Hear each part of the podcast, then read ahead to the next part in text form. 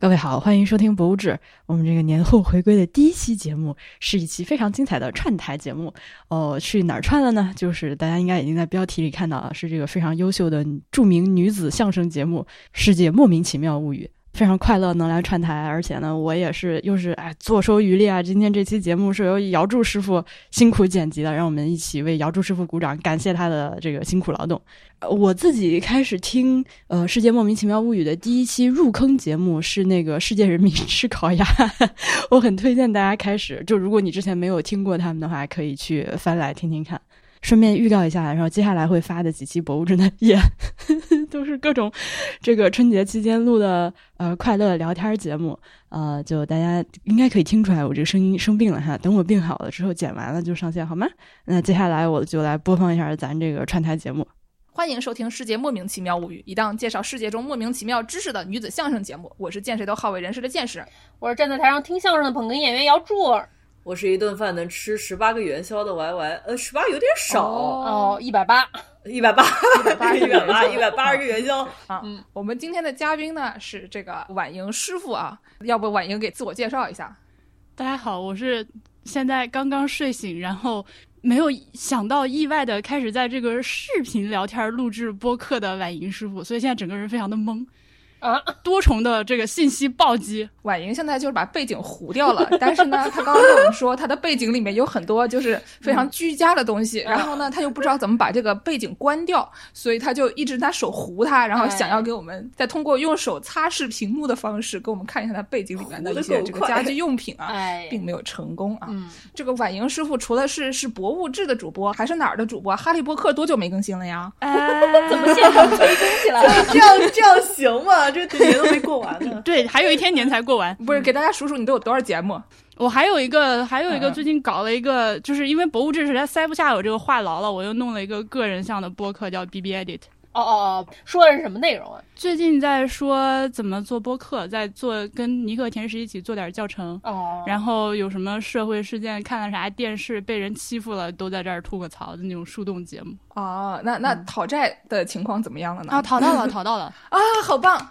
非常成功，在那个年前最后两天嘛，就是二十八的那一天淘到的，正式的淘到了债。哎呀，恭喜啊，这个了不起，开了个好头。恭喜你发财，哎，恭喜你精彩。哎，这句这首歌我最受不了的一句歌词是“祝全天下的小孩什么智商充满你脑袋”，我每次听到这句话都死亡。没关系，你去听我唢呐的版本就可以了。哎呦，我还没有在节目里面推广过我的唢呐账号啊！就是各位朋友们，如果有兴趣的话，可以上小红书搜一下一个叫小健的人啊，他他有很多的唢呐视频啊，见识已经要出道了，有的还很火啊。我万万没有想到啊，怎么会是在节目里带唢呐？就是要在唢呐视频里面带我们节目了，已经是。本来已经变成了这个唢呐博主和他的小伙伴了，好不啦？对对对，回头我们就已经要转行做保安了，我跟你们 说。本来就已经是了，就明年啊，不是明年，就下个月就是就当保安了。嗯嗯，墨镜买起来。当保安八千块一个月呢，还挺多啊。那那是您出钱呀。没搞清楚，没有转化到这个资本家的这个身份上。我才是真正的坐在台上听相声吧。我现在非常担心你们三个人的剪辑工作是多么的难。没关系，没关系，没关系，手动相声。好。好的，我们这期节目呢是一个跟紫金山结婚的节目啊，哎，一点都不抄袭。我们跟紫金山呢，毕竟我们都是南京人嘛，我们跟紫金山结婚呢是一个这个童养媳儿的这个概念啊，从小就跟紫金山很有关系，对吧？从小就跟紫金山结婚了。紫金山那个重婚也挺厉害的，这个紫金山，警察叔叔就是这座山，就是。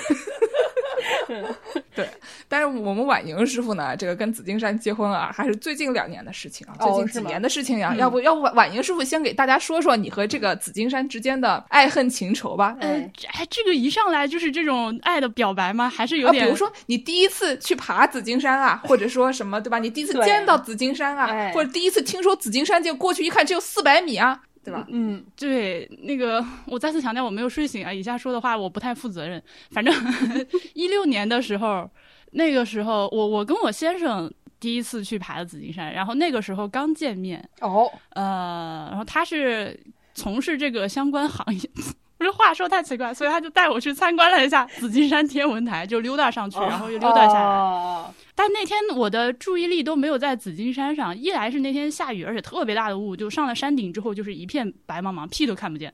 哦哟，再有一个是我的注意力全部被他吸引了，所以啊、对不起，呃，昨天刚过的情人节啊，今天在这里发狗粮是不是有点晚了啊？录节目的时候是二月十五号，就是啊，蒸饭呀，蒸饭呢，蒸饭呢，有吃的了。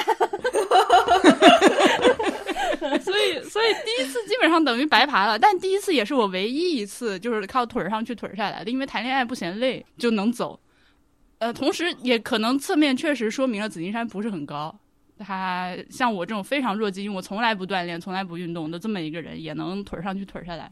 但是后面就兜兜转转，我们买了房子之后，正好窗外就是紫金山。哦我现在就是这个方向，就窗外就是它。哦哟，就能看到那个缆车像念珠一样在山间上上下下，呃，每天看到它，然后上上下下的享受。哎，是的，三菱电梯，小区后面就是那个 爬一条爬紫金山的路，所以还蛮经常去的。它现在已经成为了我生活的一部分。怪不得这个婉英师傅说要跟紫金山结婚呢，每天走不了就走不了结着呢，这是。啊，是加入了这个家庭。嗯，对。然后为了做博物志，也参观过山上的很多不同的景点和地方。这山特别丰富，好多地方我还没去完。哦，那您一般爬什么路线啊？如果是开车的话，是走那个白马公园旁边那条路上去，哦或者电动车也从那条路走。呃，如果是腿儿的话，就是我们家小区后面的这条路，就是上去有什么长峪春木啊，那些竹海湖啊。嗯，所以不是南京的朋友啊，听这期节目就大概已经有一点了解了。这期节目跟您一点关系都没有，就是反正就是听个乐，对吧？对对，你听个响。听个四人相声，整天就跟你说一些什么鹰驼村，对吧？那金山原教旨主义的人都是得从鹰驼村爬的，对吧？老年团都是得从鹰驼村爬的。鹰驼村应该是在山的西边吧？哦、就是贾王庙地铁站旁边那条路是吧？我都不知道，可能当年我什么二姑奶奶去爬的那会儿还没有地铁呢，所以说、嗯，我们小时候都是没有地铁的。嗯，我我经常经过那个地铁站出来，就确实是天气好的时候，会有一群人穿着那种正儿八经的爬山的衣服，在那儿集结准备上山去。什么羽绒马甲吗？不至于吧？我们南京 就是那种钓鱼戴的那种帽子，那叫啥帽子？户外反正那种哦，渔夫帽。啊，渔夫帽，然后紧腿裤，手上还拿个杖。I was like，对对对没有必要吧，朋友，这个山也咱也不是去爬乞力马扎罗，你弄成这样，反正 不是这个重要的是一种心情 哎和心态，仪式感，仪式感。对，还要拿捕虫网，小朋友。好像的确虫什么的还是能见着不少。哎是是是，啊，那我们给大家介绍一下紫金山吧。就各位不是南京的朋友，或者哪怕在南京对爬山像婉莹一样没有什么太大兴趣的朋友啊，对吧？就是我们本来说跟婉莹说要录一期跟紫金山有关的节目，然后我就给哎他的粉丝说了这件事情，然后他的粉丝大惊失色，说什么婉莹要去爬山了，然后就非常非常害怕，因为就是他已经树立了一个能坐着绝不动的一个人设了。非常准确。就所以说呢，就是给各位不想动，只是想听个乐儿的朋友们，给大家稍微介绍一下这个紫金山是个啥啊？嗯，就刚才我们都说了，紫金山是一个你完全不需要戴着渔夫帽、拄着个登山杖上去的一个 一个山。因为我小时候真的见过很多穿着小裙子和高跟鞋上去的女的，她们也没啥事儿。这个山呢，它最高的地方只有四百四十八点二米。就大家想象一下，四百四十八点二米，就是你怎么说呢？正经山能能这样吗？对吧？就是你随便就上去了。四百米也就跑几分钟就到了，我记得以前八百米跑三分二十秒，所以四百米应该有一分多。嗯差不多对吧。嗯所以应该是挺快的啊。然后呢，这个东西虽然它很矮啊，但它占地二十平二十万平方公里，我少了一个字，我写二十平方公里。Wait a second，二十万平方公里，你确定吗？没有没有，不是二十平方公里是对的。我刚刚全中国也才九百六十万平方公里，你不要乱说。我刚刚以为是二十万平方米。对，就是所以就是感觉是 Y R D K 的感觉。啊，对，二十平方米真的就 Y R D K，二十平方公里，所以这个是对的啊。嗯就是反正就是第二虽然很大，但它很矮，所以就是爬紫金山有很多条路线，它哎可以从左边上，可以从右边上，可以从上边上，可以从下边上上边上，飞机上是吗？东南西北的意思吗？这地图的上边儿，哎呦，打起那个合金弹头了，一个直升飞机上面下来两个人扛着机关枪是吗？对对对，没错啊。然后呢，就是里面还有一些，比如说有什么那种游乐园啊，哦有什么玄武湖和紫金山中间的白马公园可以放风筝啊，对吧？然后呢，里边还有水库可以给大家裸泳啊，等等的啊。就我这里我们不太建议啊。哎呦，那我们首先问问大家，就是紫金山为什么叫紫金山？紫金山里有紫色吗？哦，是不是因为什么藏着帝王之气，所以是紫色的？所以说我们颜色那期节目里面介绍那个罗子带里面那个什么罗出来那个紫色吗，对，就不是，就是你想看这个帝王之气都是紫气啊，紫气东来，对不对？你说是不是很有道理？你你这么一说我就信。我觉得非常有道理。嗯，但是好像最开始是说紫金山的那个山里边的那个石头啊，还是什么东西的，它里面就它这个矿物质里面什么带一些什么紫色儿之类的，大概就是、哦好像据说啊，反正我是从来没见过，你们谁见过的可以给我们来电来函说一说，发发照片啊。你看紫金山这个石头里面的确有紫色，也也是有可能的。嗯但是我确实有一天在天气条件可能那天特别特定的情况下，它那个灰蒙蒙的一片山有点泛紫，但是就见过那么一次，但这能是紫金山的特色吗？不能不能不别。的山它不紫吗？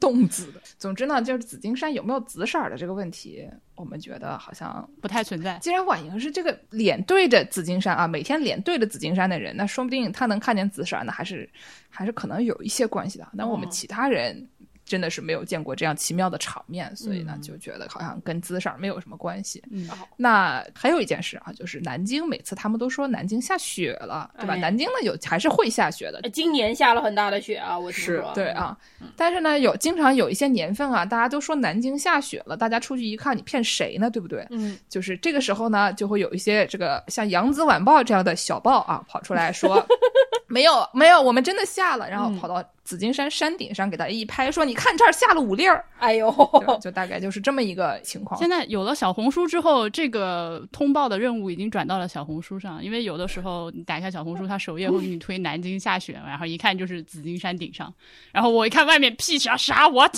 经常说明大家不要看这个四百米并不高啊，但这个四百米还是有一定差距的，在这个气象方面。四度的区别好像是。哦 呦，才四度，山下三度，山上零下一度，对吧？还是有一些区别。那雪可化不了呀。不是你中西部人，你好意思吗？零下一度化不了雪吗？还，骗谁呢？那我们在这个介绍紫金山本身之前，我们先给大家说一说这个山下的，就是就大家都知道，这个南京啊有两个非常著名的景点，先是一个哎湖，再是一个山，对吧？有这个玄武湖和紫金山，哎，就是我退休老头老太太特别喜欢去的地方。现在是老头老太，九十年代姥姥小时候那是承包了全南京市所有中小学生的春游秋游啊，基本上很少你能出这个玄武湖和紫金山的，这两个跟紧箍咒似的。是，没有，我们小时候可就阳山被财，你记得吗？啊，博物志好像也说过。那就只去过那么几次吧。啊，差不多吧。所以呢，它下面就是有一个这个灵魂拷问啊，玄武湖跟紫金山连着吗？不连不连着不连着啊。那中间是什么呢？太阳宫那个路口，因为那 exactly 就是我家住的地方。精确制导，听众们、啊朋友们，如果你们有导弹的话，想要杀我的话，就是往这个方向 来。不是，不是 锁定村的居民们还是很多的，很善良的，不要这样。对，就是针对你，就直接上你家来，把地址报出来，对吧？我们直接上门。啊，这个昨天啊，我在跟助攻讨论这个问题的时候，说到了太阳宫，哎，然后我就发现我脑海中的橡皮擦了。嗯，我小时候虽然去过太阳宫，但是我忘记太阳宫长什么样了。这也能忘啊！我真的是 太惊奇了。太阳宫这个东西，我认为啊，我个人认为是一个刻在 DNA 里的形状，你怎么能忘得了太阳宫长什么样？太就是厉害了，简直大概在几公里以外就能看到那玩意儿，对，你们形容一下啊，就是一个圆的，然后有几条就是这种，就怎么说呢，是一个碗，就是你们家你妈妈炒完菜之后，怕那个菜对凉了，给上面告的对。沙的那个，而且是那种哎。特别圆弧形的那种沙，防蚊子的那个，然后有四条脚的那个，哎，是。就是那个形状，那个那个东西。是。啊，里面就是一个水上世界吗？呃，我们小时候是个水上世界，后来它就已经不是哎，等一下暴露年龄了，我是记得零零年才开的，呃，就开的也比较晚，就开的没那么早。以前去水上世界要去郊区，嗯，我作为一个外地人，第一次听说太阳宫，是因为李志以前在这儿办跨年，连续办了很多年。对对，它后来变成了一个文艺场所。对对对对，这里面现在有啥音乐空间，有电影院，有那种小孩上的那种补习班儿，厉害。这么厉害，还有好多餐厅。我一直以为太阳宫里面只有滑滑梯和游泳池。对啊，还有卖烤肠的。你们说的我都没见过。呃，应该是二零一零年以前，太阳宫它当时一个大型室内水上世界。哦，都特别好玩儿，对，真的是特别好玩儿。就我暑假一周去两次，我就特别开心。好有钱。我游泳就是在那儿学的，它是个圆形的嘛，在最外圈儿有一个环形的漂流池，水道一直在流动的，然后你坐在一个大的泳圈儿上面，你就能跟着转啊，，不坐也行。或者你人在里面游也行嘛，你就会产生一种我游得很快的这种错觉，因为水是在流的是啊。然后它那个特别厉害是它那个有一段儿，它那个顶上是透明的，所以说你人进去 check in 就是买票的时候，你就能看见一段玻璃底下有人在穿着泳裤从下面飘过去。那还能不穿泳裤飘过去呢？也有穿泳衣的，也有穿泳衣的。然后中间 它那个池子分成不同的池，有小朋友玩的那种比较浅的那种池子，也有深水的，然后可以高台跳水的，还有一个造浪池。对那个造浪池，我的妈呀！到夏天，你要是到那个造浪池里头啊，朋友们，在中间那个地方，你想出来。想都不要想，基本上要不是他在水上就有踩踏事件，他那个浪在那儿飘，你基本上是看不见水的，就只能看见一个人一个人一个人一个人一个人。进去，就相当于是水上挤公交去了，挤公交、刷月票，刷不上的要知道。哎，现在新南京人的这个 mind 在你被你们 blowing，我我我我的手机因为在录备份，我没有办法打开大众点评，立刻查一下太阳宫里面现在 有啥，我好想去看看。对，它以前还有个假的沙滩，里面是那种小石子儿什么的，呃是然后旁边有很多小店，你可以坐那儿买吃的。呃，然后还有就是里面有各种就是那种比较刺激的滑梯，然后哎我记得当时就可能就去的时候才十岁嘛，然后就是有一些有年龄和身高限制，然后就那种刚赶上就所有滑梯都能坐的时候，就特别开心。嗯，我感觉自己在见证一段这个口述历史的录制现场，就是 已经这种事情不说，再也没有人知道了。对 对，我觉得我们节目这期叫跟紫金山结婚是有原因的，对吧？就是因为我们这是跟跟宇宙结婚是差不多的一个 media archaeology 的性质啊。我们小陈自从听了跟宇宙结婚以后，他就说这个节目里面整天讲一些古代的什么磁带儿啊，什么东西，听着完全就是我们历史学家非常喜欢的所谓的 media archaeology 啊，这个媒体考古学啊正，是我们这也是一个考古学。而且我们说这个跟紫金山结婚都是真的结过的，真情实感还结着呢，一听就知道。就是这个，刚才我们说了这个太阳宫啊，太阳宫旁边跟它差不多时间建立的，还有这个白马公园，以前也是不是一个东西，对吧？以后来就不知道为什么就出来了一个白马公园这个东西。然后呢，我们小时候就会爸爸妈妈就会带着你去那边放风筝，然后过去一看，怪全是老头老太太，也不光是老头老，好像很多老头子喜欢在那边放风筝。然后呢，就是技术很强，看到小孩还要教人家，还要好为人师。但是白马公园好像它最开始是一个雕塑公园，就是跟风筝没有什么关系，就是设定上它是从各个地方搞来了很多雕塑，然后摆在白马公园里面。所以有白的马是吗？有的我记得是有白马的，他现在除了这两件事情，还有很多老头儿在那儿那个打陀螺，就抽陀螺。哦，特别响的那个叫什么？空竹哎，空竹不是，它是那种巨大那种长鞭子。大家有没有见过那种清宫戏里面，就是有一个太监在那个太和殿广场上，咔那种劲鞭啪一甩，然后破空声。对对对，就是他们是打陀螺，就是抽的是那种巨长，就好几米那种鞭子，所以它那个破空就啪那一下特别响。然后我第一次经过的时候吓死我，我以为谁家车胎爆了或者是什么东西爆炸了，然后发现都是老头儿在甩鞭子。我以前都是看白马公园抖空竹的，所以说实际上是一个白马武术公园才对。我总觉得有人在里面练各种各样的东西啊不。是杂技，哦，据说白马公园那边有一个马皇后梳妆台，你们听说过吗？啊，这个是我在你的提纲里面第一次见到这个东西。对对对对对，我也是，我也是上网一搜，说那边有这个马皇后梳妆台，也不晓得是不是真的。什么叫马皇后梳妆台啊？就是马皇后，就是朱元璋的老婆，对对对朱元璋老婆马秀英。对啊，人家只是脚大，人家难道梳妆台也大吗？还得专门保留下来。石雕吗？可能是个石雕，我觉得可能是个石雕。嗯总之就是说，马皇后刚才说她脚大嘛，嗯，就据说是她这个她出生是一三三二年，嗯大家已经很难计算了，嗯将近七百年前了。嗯然后呢，说当时就大家都要裹脚，但是这位女同志说，嗯，我就不，我偏不，哼，就马皇后嘛，大家都说她脚大，因为她不裹脚。嗯然后呢，就是我就搜了一下马皇后的脚到底有多大，后来发现呢，就是有一个地方，她就是说是那边有一个脚印啊，大家就是传说这是马皇后的脚印，然后大家就去量。笑了。这是一个 液体的概念嘛？啊，对对对对对，我就想说，马皇后七百年前的脚印为什么会留到现在，就很奇怪，对吧？在图书馆里读书琢磨出来的。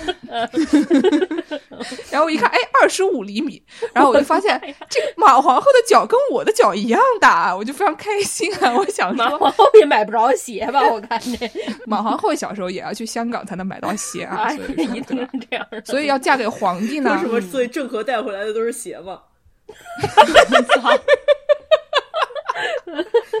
就扯到什么地方什么玩意儿？哦，不对，郑和在后面了，对不起。本节目说的都是真的，一会儿又要被打假了。我跟你说，啊？就据说马皇后这个人很厉害，她救过朱元璋，据说她救过朱元璋五次。就我就想说，朱元璋这人是有多衰呀、就感觉是那种，就每次跟柯南一起出门，然后就一直要死，一直被柯南救，一直要死，哎一直被柯南救那种感觉。就其中有一个呢，就说朱元璋还不是 boss，他还是一个下属的时候呢，嗯就碰上了饥荒，饥荒的时候就吃不上饭，吃不上哎饭怎么办呢？他老婆就偷偷的藏了这个炊饼啊，嗯给朱元璋吃。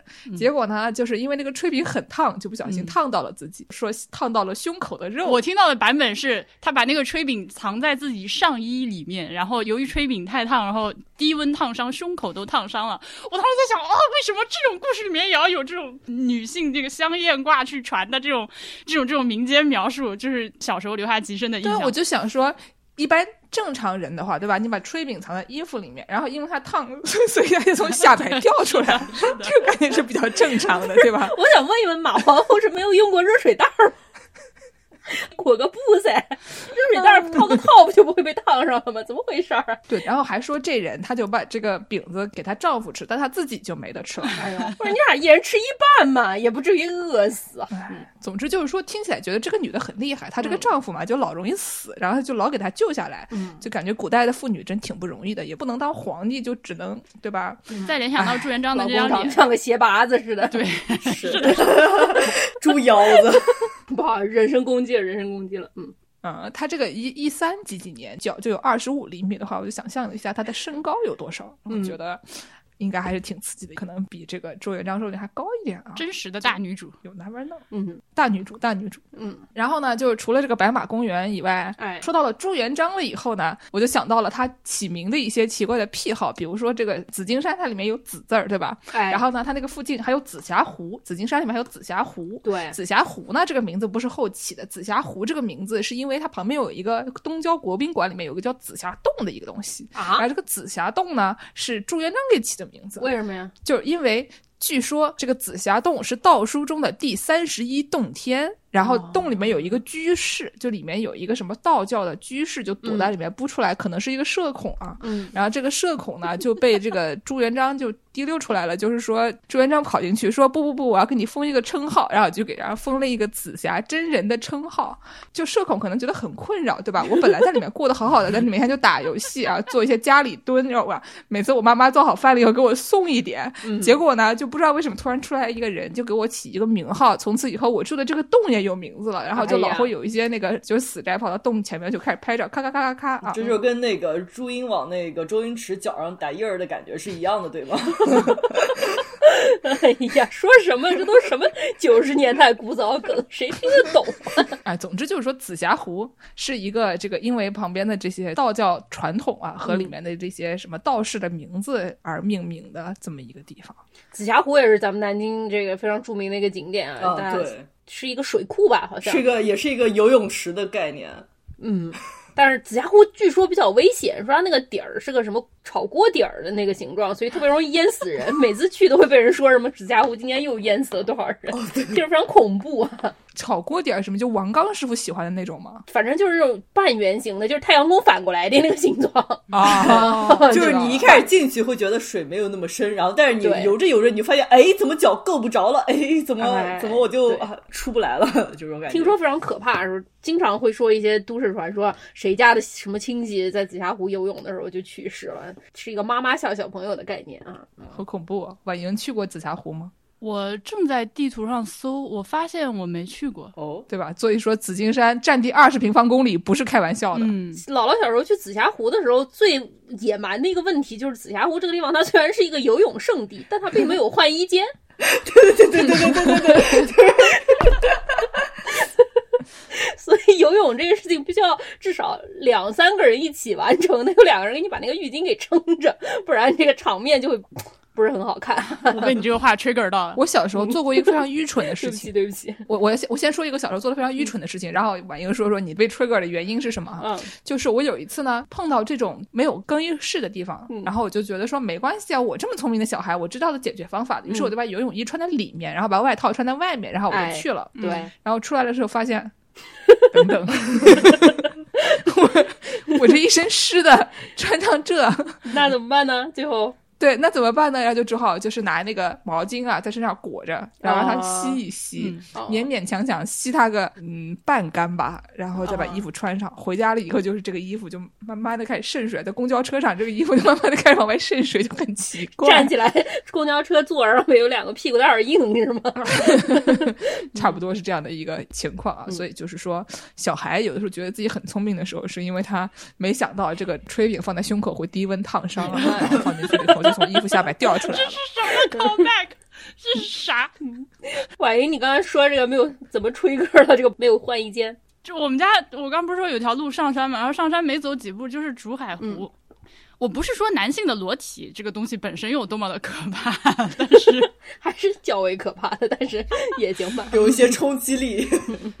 这南京是吧？国际化大都会，咱这也在市中心，也没有到荒郊野地。没走两步，突然看见对面好几个大叔，就是啊，我的眼，在那边换衣服下水，然后在水里面自由自在的游动着。我我还是现在再散步经过那个湖旁边的时候，都是把眼睛眯缝着先走过去，先大概 扫一眼。有没有情况？有没有敌情？然后再把眼睛睁开。那个那个湖其实风景非常的好，也是像是一个那个灶台一样，下面是一小洼水，然后四周有有几个小山头，一年四季的风景都不一样，水色也不一样，也有一些水鸟在那边。就是这个裸泳这个事儿，真的是，呃他们那边后来我发现是一个裸泳的那个点儿，窝点，这是一个。不不不，对不起，那里是一个市民，就是那种游泳锻炼的一个点儿。我这次去的时候，发现他那里还竖了一个那种就是公告栏之类的东西，上面还贴着他们游泳的一些活动的一些照片。哦，我有上面公告栏写的是南京市民十不准，然后不准 光着身子在大街上走之类的。对，哦，前段时间我回南京的时候，看到路边上有一个什么南京市民十不准啊，嗯其他的都是一些比较正常的，比如说什么不要闯红灯啊，嗯，不要随地吐痰。对？不要随地吐痰啊，然后呢，就是说什么停车不能乱停啊。但他其中有一个有一个说不能说脏话的，不是，你就讲不能说南京话就算了，不要反了。哎，然后我们南京人一看嘛，就是到时候你给我打码啊，就是一看就是的嘞，那我就没有什么可说的了。对吧？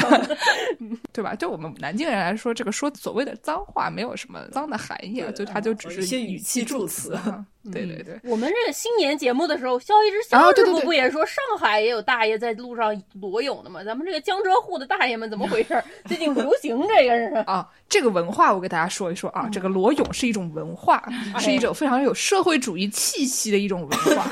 为什么呢？因为就是在德国啊，以前它不是分西德和东德嘛，东德不是社会主义传统比较重嘛，对吧？要不是社会主义，人家就是社会主义国家啊。哎，然后呢，东德他们就是在这个德国重新合体了以后，东德还是留下留下了一些这样的传统。所以就是说，有很多人他们去德国旅游的时候，听说德国有这种所谓的裸体海滩啊，哎然后他们有这种文化叫做 FKK，就是什么 Freikörperkultur，就是自由身体文化，就这么一个东西。哦所以就是说，以前他们是有这么一个就这种文化，然后他们会挂一个说这是一个 FKK 海滩，然后你在这里就会光着身子上去，对吧？它就旁边还是有一些稍微树木什么拦一拦，这样你进去的人，反正大家都是你进来了，意思就是说你是进来辣眼睛的，或者是你来辣别人的眼睛的，你们大家就是在这里面辣就可以了，不要出去辣，大概就这么一个一个感觉。然后就会有一些这个呃，尤其是可能早年间吧，有一些中国人去德国旅游的时候，听说这事儿，然后就兴冲冲的就去这个这个 FKK 海滩，想说，哎，我们想看看这边的漂亮大姐姐，对不对？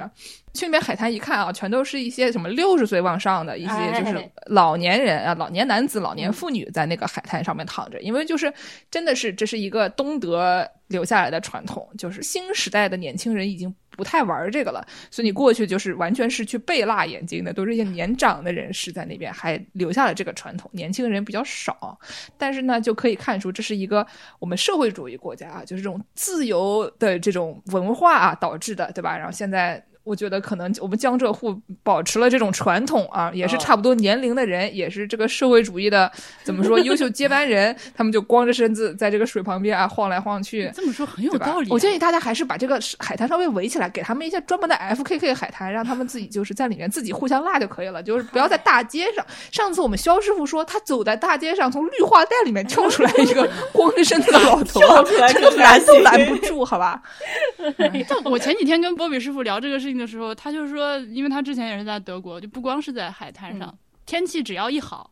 不管什么季节，就是欧洲人对太阳的这个热爱，街上就会有全裸的各种人，就是在路边正常走路、正常买东西。对，而且其他人也没有什么反应，这个就很吓人。我想到一个笑话，就是，呃，我们姚柱有一个朋友，他之前跟我一起在芝加哥，他经常跟我讲这个故事，因为实在是对他产生了巨大的心理伤害啊。这位朋友呢跟我说，他跟姚柱一起，就是姚柱去芝加哥旅游，他们一起去家门口的一个店吃饭。嗯，然后那天呢，碰巧是好像也是芝加哥一个什么节吧，反正就是那种裸体上街的这么一个节吧。裸体骑自行车节，哦，对 对对，对对对，然后那个他住的那个地方呢，又是一个那种男同性恋聚集区，叫做 Boys Town，就是一听名字就知道了，就是男孩镇，嗯，对吧？然后男孩镇呢，他们就在那门口吃饭，吃的好好的，突然就门口冲过来一大群人，一大群就是裸体男子骑着共享单车，大家体会一下，骑着共享单车啊，然后就一溜就这么过去了。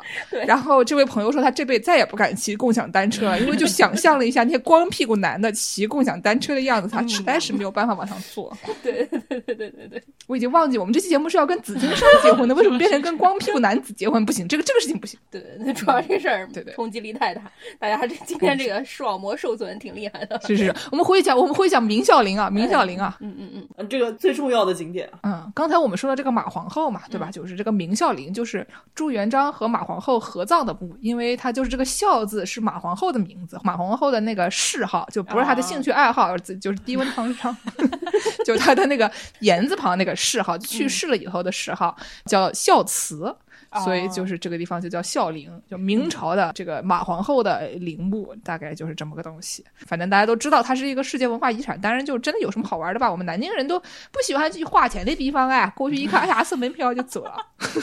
明孝陵还是挺著名的，大家看那个南京那个照片儿上面有两个石马什么的哦，孝陵神道对吧？对吧？就是一条大步道，然后两边是对称的，俩对石马面对面的那样啊。小朋友都往上爬，姥姥小时候也是爬过的。谁家没有过一张那个五岁小孩儿坐在石马背上的那种照片呢？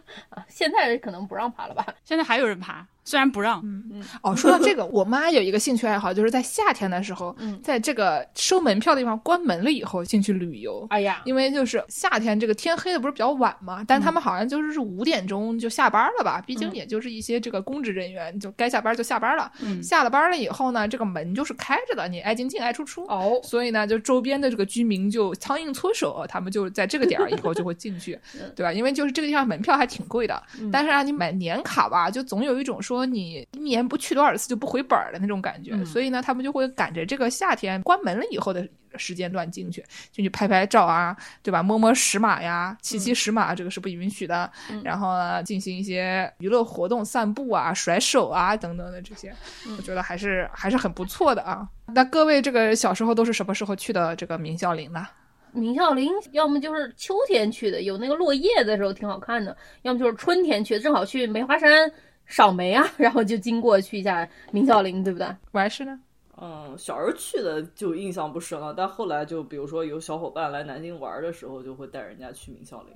新南京人呢？明孝陵我是这几年去了好几次，也自己去过两回，然后有朋友来也会带，然后之前跟博物志的听众咱们组织过一个南京本地的瞎溜达，也去过一次，我觉得还是很有意思的。它那个神道旁边的这些什么石像、石马、石羊、石虎的，确实是帝王级别的这个雕刻，而且有很多细节保存的还很好。就它其实不算是我见过的明朝石刻里面保存的最好的，比如说那些须发之类的东西。可能是因为骑上去的小孩太多，给磨没了。毕竟你要不我们去玩什么，我都能，我就只记得那马不是很好爬，在上面怪滑的，会炸。它毕竟就是一整条神道，就是完整的一套，那个所有的动物文官武官都保存了下来。而且它的格局有点奇怪的，就是因为它明孝陵它还景区比较大，有好几个入口，所以你如果没有进对那个门的话，你会疑惑自己现在处在哪里。因为一般来说，这种明朝的陵墓，首先它应该是一条直的，但明孝陵不是，哎它是依着山势绕来绕去的，有一点。但只是到了最后，就是。到那个坟圈子前面那段儿才是一个正南正北的路线，所以你一开始去的时候会有点迷糊。还有一个叫那玩意儿是叫四方城吗？就是据波比说，他上大学的时候，就是零六年到一零年这个期间，他去明孝陵看那个地方是凸的、露天的，嗯，就是一个四方的一个瓮城的一个城墙。但是现在你再去看的话，上面已经把那个城楼又给修起来了，弄得非常的雕梁画栋。对。其实从保护的角度来说，应该还不错吧。但是搞成这样，还是至少从游客的游客一眼就看出来是所谓的这个这个新古董，会观赏性上会打折它的这个价值。然后四方城里面有个很很屌的碑，那个碑就是据说是因为阳山石碑那边阳山石刻那边失败了，啊，本来阳山石刻就是那个二十多米的碑是要竖在那儿的，然后发现搞不动。所以后面才给雕了一个相对正常一点尺寸的，但也很高，十几米的那个碑。哦，就也是一个大乌龟驼是是吧？哎，人家不是哎对对对乌龟啊，碧血驼的那个吗？啊，是的，是的，就是它。我们小时候去阳山石碑春游的时候，我印象特别深，我们就一群小孩儿就在抠出来那个坑里面啊，坐在那里面各种合影。我现在还有那个时候的照片，就那里边能坐一排小孩儿，是的然后这都是初中生，就都已经挺大个儿的了，嗯就放在那个里面，就显得就是就是这帮人当年真的是吃饱了撑的啊。嗯哼，我觉得今天这节目婉莹师傅来了，真是太好了。我们仨这提供这些回忆都是什么玩意儿？爬石坑、爬马背、太阳宫游泳，就是没有一个成人的视角，都是一个小朋友的视角。说那个那个滑梯特别厉害，你去一看，可能也就那样，是吧？对对对对对，我刚刚想问一下，就这个什么是帝王级别的石雕啊？呃，就是这个神道前面摆的这些，一般来说都会有小动物，小动物 没错，是小动物。一对儿这个文官武官嘛，但是没有这么多这么大。就南京其实周边也挺多的，像这个呃，我家附近也是我家附近紫金山对面那个明中山陵王，嗯那个门口的石刻，但那个陵区现在从我搬过来，它就一直在维修，不让进去。你站在门口可以一眼看到底的，嗯，周围也就是个五六对儿吧，远不如这个明孝陵这么多。然后就是后面比如说像常遇春啊之类的这种，只有个两三对儿，十人十马这种，没有没有这么多，也没有那么惊喜。嗯。嗯，对它那个明孝陵里那个动物还是非常丰富，我记得有什么石头大象，还有什么骆驼什么的，不仅仅是常见的这种，都给你们骑的糊了吧唧的，看不太清啊。我有之前拍的照片，谁又没有呢？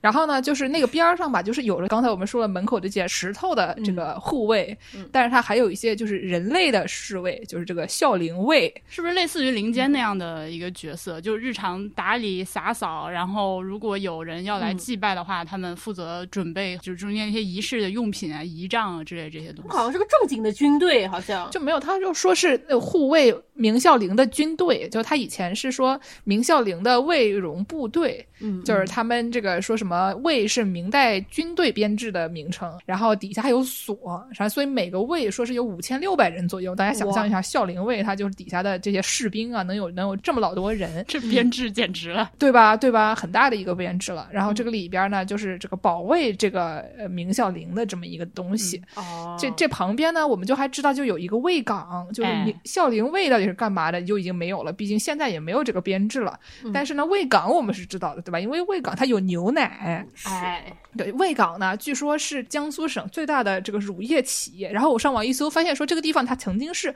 宋庆龄和宋美龄创建的国民革命军彝族学校的实验牧场。嗯，哦养奶牛的，哦，甚至什么银之石的概念，哦，对对对对对对对，差不多差不多。反正他以前是一个这个学校的实验牧场，看来这个实验很成功，后来就成为了这一个很大的这个乳业集团啊。反正我们南京人小时候很多都喝牛奶这个牌子我是来南京之后才听说的，它可能牛奶品牌毕竟地域性比较强嘛，在外地见不到。然后哦我第一次得知这个信息是在那个宋美龄别墅，它有一条小路，有个小房子，然后小房子前面摆了个牌子，上面写着有这个事儿。哦，嗯，我是我是网上查了才才发现的。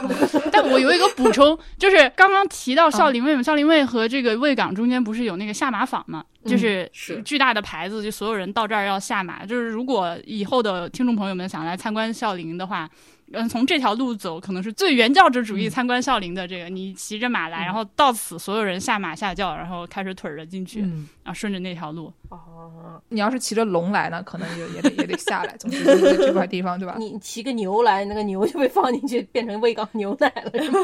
太可怕了，太可怕了，这不能，这不行。哎，所以喂港牛奶现在的牛都在哪儿养着？它肯定不可能还是在这个紫金山上养着吧？你闻闻，郊区啦，肯定不在这里啦，嗯对吧？以前这个地方偏，现在已经很城里了，所以就嗯，不能算什么了。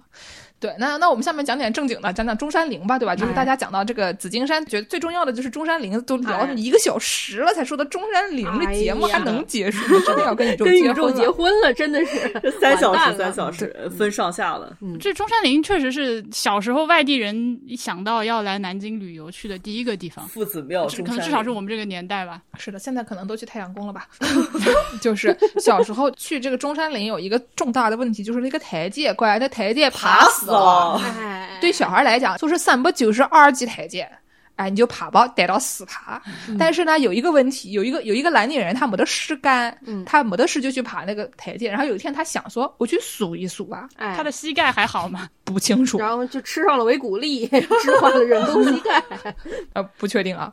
他就是有一天他就数了这个台阶，然后发现说，哎，怎么不光是三百九十二级，他发现有四百零六级台阶。啊，然后就他就是找南京的地区小报啊《扬子晚报》爆料，他就说不对，我发现这个东西它是一个四百零六级台阶。然后记者呢就陪他过去数，啊，然后记者的膝盖也不行了啊。然后记者发现啊，就后来在一篇这个不知道什么可能零六年还之类的那种古早报道里面，记者说这个三百九十二是没错的，剩下的都是一些就是辅助性的什么木头的台阶啊，就是为了保持这个地方的这个结构完好，或者说让那个大家更好爬。外加的一些台阶加起来呢，就变成了四百零六，但它原来设计的时候是三百九十二，就是这么一篇非常无聊的一个报道啊，不是找到这听起来完全是一个建筑师的问题哈、就强凑这个三百九十二没凑成，最后只好逮到夸一大补地台阶，中间给你修一个小的，说我这不算不算。听起来是一个啊，你知道施工嘛，总是要出事故的；房子嘛，总是要漏。这个时候我们就可以请出这个婉莹的家属同志过来给我们说说施工的内容。是有多巧？你说出这句话的同时，他开门进来了。啊，施工师傅回家了，嗯，啊，施工师傅回来。嗯大家讲一讲各位对中山陵这个台阶或者中山陵的印象。中山陵我没有想到它是一个这种有点像欧洲教堂里面那种教皇去世之后那个人的棺材的摆放方式，因为中国这个入入土为安，你给他箍个坟圈子，你在外面这个绕着坟圈子绕一圈儿，一般反正去之前我是这个想法，呃，没想到去了之后是。甚至，哎，我这个语言表达能力，我去之前以为是那样的，没想到去之后是这样的。所有人进去之后，大家自己想一下就好了。对的，围着他那个白色大理石的那个平躺在棺木上，因为他们不是棺木啊，呃，平躺在地上。越说越奇怪，我感觉已经是柯南的命案现场了。是个纪念堂的概念吗？呃，对，说的是不让拍照，禁止喧哗，但是我去感觉大家还是挺不规矩的，挺吵的。我对我对这个里边没有任何印象了，就是我只记得台阶了，里边是个啥？里边是个圆形的那种白色的一圈栏杆，然后你就往下看，它是一个特别深的一个坑，跟动物园那种狮虎山似的那种坑。对不起，就也不是不行，但是这下面的人他是爬不上来的那种高度。我的意思就是，可能有个三米深吧，三米深吧嗯。然后下面是一个白色的棺材，我也不知道是什么石材啊。它它棺材里面有没有人，我还真不知道。但他棺材雕的是那个棺材盖儿顶上又哦雕了一个躺在那儿的人。对，所以说你看着这个场面其实挺怪的，就是一圈非常非常多人，人挤人人挤人往下看，看人家一个棺材。如果大家最近去过那个翻新后的湖南省博物馆的话，它那个马王堆汉墓出土的女尸基本上就是这个配置，就是你 参观它的那个路线。但但是这个这是这这女士她不是自己选择的这种形式啊，这个孙师傅这个还是脑回路非常厉害的，我觉得。我给大家说一下这个为什么我都不知道，嗯因为就是前段时间我有个朋友讲我啊，嗯说见识爱贪小便宜的性格已经影响了他的人生，所以说呢，中山陵里面付钱的旅游景点我基本是不是很清楚的。不是见识，我觉得你可能还是脑海里橡皮擦的问题。你这个中山陵是去过的，而且是咱们俩一起去的。我我去过，我去过，我只是最近不太没去过，所以我忘记了。我们可能一零年的时候一起去过吧。我那那天穿了个高跟鞋，你记得吗？哦哦哦，对对对对对对对对对对对对对对，穿着高跟鞋爬了四百零六级台阶，你记得吗？真正的汉子。刚才我们说了，这个我是一个贪小便宜的性格影响了我的人生的一个人啊。旁边他有一个音乐台，哎，对吧？音乐台呢，它门票只要十块钱，嗯啊，但是它不大，就是就是一个嗯。比较小一点的地方，跟嗯。中山陵相比，它便宜一些。嗯。然后呢，就我前段时间经过了那里啊，观赏了一下，想起我们农友师傅说过，音乐台里面是可以吹唢呐的，哎，对吧？然后过去了以后，吹了唢呐，还会有大爷大妈过来问你说：“你给我吹个这个吧。”然后给你唱一个曲儿。但是我那天不幸的是忘记带唢呐了，哦哎呀所以，我决定下次带着唢呐啊去这个音乐台吹一下。哎，是我今天问了问美玲同学，她对这个音乐台有什么想法啊？她给我说，她小时候去音乐台的时候，音乐台这个地方养了很多鸽子，是所以说游客是可以买一块钱一一碗哦的那个玉米米，可以喂鸽子。现在依然这个赚钱还挺好的，对吧？就是养着鸽子，你给我钱，然后你给我喂鸽子啊，挺好的。对，然后他说 他在他小时候啊，又到这个小时候视角了。他说他在小时候去这个音乐台的时候，爬到后面去见过这个鸽子的笼子，还从里面掏过鸽子蛋。哦，这么厉害！对，我觉得，嗯，咱们台这些朋友们啊，都是一些什么小朋友啊，胡老鬼。这个地方我上个月刚去，我来给大家汇报一下新鲜的信息。首先，鸽子还是有很多的，而且那个鸽笼也确实就在那个音乐台的背后。这个音乐台，大家一边听我们说，一边得去搜一下图看一下，它是一个。半圆形的，其实非常像那种就是古罗马的那种那个市民广场音乐台，就是它整个是露天的，有一个这个小小的舞台，舞台后面还有一个作为背景的一个屏风，然后呃围绕着这个半圆形的舞台有一个月牙形的水池，再往外呢就是一层一层的这个观众的座椅。哦，你如果去搜它的平面图、俯视图的话，是非常规整的一个这个这个欧式的东西。但是你仔细看它的建筑细节，就充满了那个中式的装饰，而且是经过了这个杨廷宝这个这这个这个音乐台是杨廷宝设计的，还经过了提炼的，就是还不是。其实像我们现在有很多那种假的古董，它是直接把古代东西照抄过来，他是自己做的一些提炼和设计，所以就怎么看怎么漂亮，这地方特上相。如果有有人要去这儿拍婚纱照，我觉得也是完全可以理解的行为。所有那么多鸽子嘛，拍婚纱照的时候放出来吧。呃，才你可以拿那个玉米咔一撒，然后鸽子就会绕着那个那个舞台一圈圈飞，是挺好看的。嗯 就是要小心鸽屎。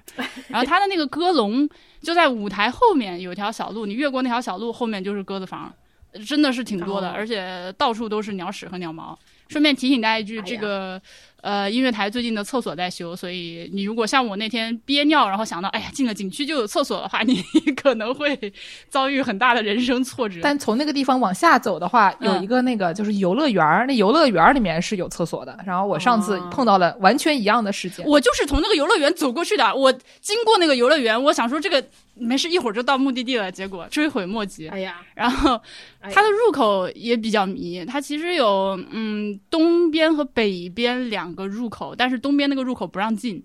就东边的入口，其实我觉得应该是就是之前建筑设计的时候、呃给设计的那个入口，它非常的顺，呃，但是不能走，所以你现在要参观的话，要绕过一条不断怀疑自我真的是这条路吗？真的是这条路吗的那条路，因为看起来真的不像路。